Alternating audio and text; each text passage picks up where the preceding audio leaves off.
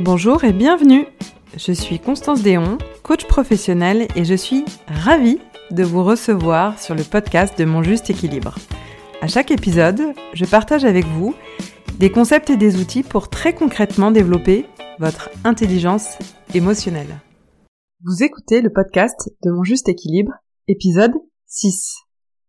Dans cet épisode, je vais vous présenter la troisième compétence de l'intelligence émotionnelle, la conscience de soi La conscience de soi émotionnelle, c'est la capacité à identifier et à accepter ses émotions. C'est la capacité à comprendre la cause et à mesurer l'impact de ses émotions sur soi et sur autrui. La conscience de soi émotionnelle fait partie de la perception de soi. Vous savez, une des cinq dimensions de l'intelligence émotionnelle qu'on a vu dans l'épisode 3. Je vous invite à l'écouter si c'est pas encore fait. À quoi ça peut ressembler la conscience de soi émotionnelle dans la vie professionnelle? Prenons l'exemple de Thomas. Thomas est directeur d'enseigne. Il a pour objectif d'augmenter le chiffre d'affaires et la rentabilité des comptes qu'il a en charge. Chaque année, il y a des négociations tarifaires musclées entre l'entreprise qu'il représente et ses clients. Thomas vient de terminer son dernier rendez-vous avec ses clients, après des semaines d'échanges et d'aller-retour. Il n'a pas obtenu toutes les contreparties qu'il souhaitait. Et c'est au tour maintenant du directeur commercial de prendre le relais des discussions. Alors, si Thomas avait une conscience de soi émotionnelle très haute, comment réagirait-il face à cette situation? Thomas est très clair sur ce qu'il ressent. Il a identifié qu'à plusieurs reprises, il était frustré à cause d'obstacles imprévus qui ont ralenti la progression de la. Il considère qu'il n'a pas eu les ressources suffisantes pour faire face à ces imprévus et que l'organisation de travail entre lui et sa hiérarchie a été mal définie. Il a conscience que derrière ces manques, ce sont ses besoins profonds qui n'ont pas été satisfaits.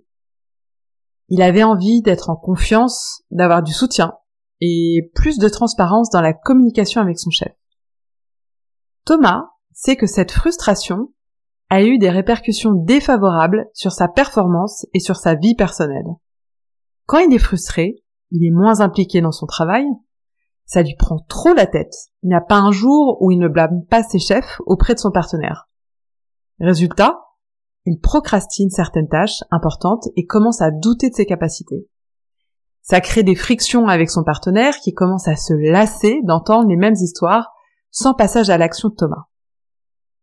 Et si Thomas avait une conscience de soi émotionnelle très basse, comment réagirait-il face à cette situation? Thomas ne cherche pas à creuser ce qu'il se passe vraiment en lui. Il sent qu'il n'est pas bien, mais ne va pas vraiment au-delà de ce constat. Il se dit que le cycle des négos a été long et qu'il est lessivé. Ça ira mieux quand il aura pris sa semaine de vacances. Donc, la conscience de soi émotionnelle, c'est quoi? C'est la compréhension de ses émotions. Comment je les vis? Comment je les accueille? Pourquoi je ressens mes émotions?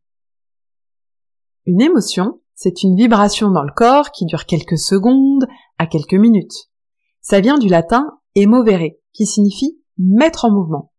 C'est une réaction à un élément déclencheur. L'émotion pousse l'individu à faire quelque chose. Et comme le dit très bien Raphaël Boutillier, l'émotion, c'est le cerveau qui nous dit réagis. Pour revenir à votre état de base, la joie. Je vous conseille d'ailleurs la super vidéo qu'il a faite, et tout le monde s'en fout, les émotions. Vous trouverez euh, le lien dans les notes de cet épisode. Alors le but des émotions au départ, bah, c'est d'assurer notre survie en nous protégeant, en nous aidant à naviguer et à nous adapter à notre environnement. Avoir une conscience émotionnelle basse ne veut pas dire qu'on ne ressent pas ses émotions. C'est juste impossible, parce que nous sommes des êtres vivants, tous dotés d'émotions qui traversent notre corps en chaque instant. Avoir une conscience émotionnelle basse, c'est qu'on n'a pas conscience de ses émotions, qu'on n'est pas à l'écoute de son corps et de ses ressentis. On les ignore ou on les minimise. Alors, qu'est-ce qu'on gagnerait à développer cette compétence?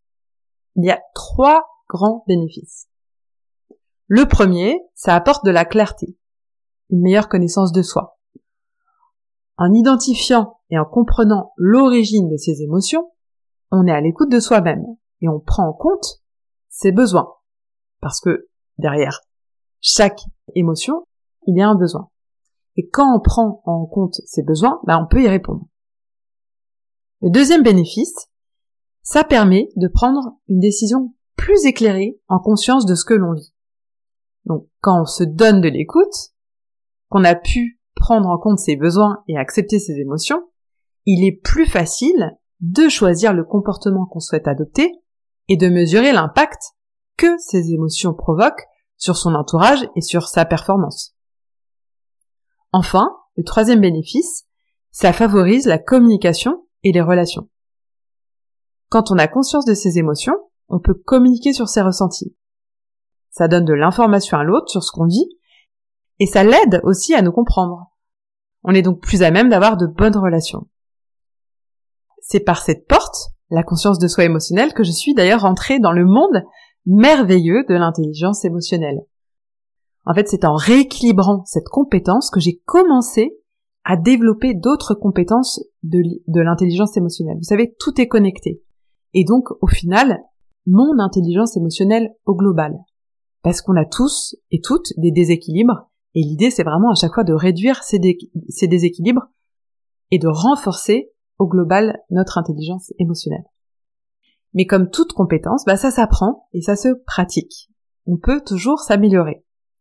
Mais rappelez-vous, une intelligence émotionnelle développée repose principalement sur l'équilibre entre les 15 compétences de l'intelligence émotionnelle. Même si on a la compétence de la conscience de soi émotionnelle très développée, ça peut poser des problèmes s'il y a déséquilibre avec les trois autres compétences qui sont directement connectées. Le sens de la réalité, l'expression émotionnelle et la tolérance au stress. Par exemple, Sophie a la compétence de la conscience de soi émotionnelle très haute et la compétence de la tolérance au stress très basse. Qu'est-ce que ça donne en termes de comportement? Ben, Ça peut ressembler pour Sophie à une conscience aiguë de l'émotion qu'elle vit. Par exemple, la peur qui lui provoque ce stress. Elle la voit, elle en comprend l'origine, mais elle ne la tolère pas. Son émotion de peur prend le dessus. Elle la bloque et Sophie n'arrive pas à prendre du recul. D'ailleurs, elle la voit tellement bien qu'elle aimerait en avoir moins conscience. Ça devient très lourd à vivre. Elle a le ventre noué et elle se réveille la nuit. Sophie a conscience de ses émotions fortes, mais elle n'arrive pas à passer à l'action pour mieux tolérer son stress. Voilà, nous arrivons à la fin de cet épisode. On a vu que la conscience de soi émotionnelle consiste à identifier et à accepter ses émotions, à en comprendre leur origine, leur intérêt et leur impact sur soi et sur autrui. Ça apporte une meilleure compréhension de notre propre fonctionnement émotionnel, ça apporte une meilleure connaissance de soi-même pour pouvoir identifier ses besoins et y répondre. Maintenant, à votre tour, à vous de jouer. Je vous propose deux questions.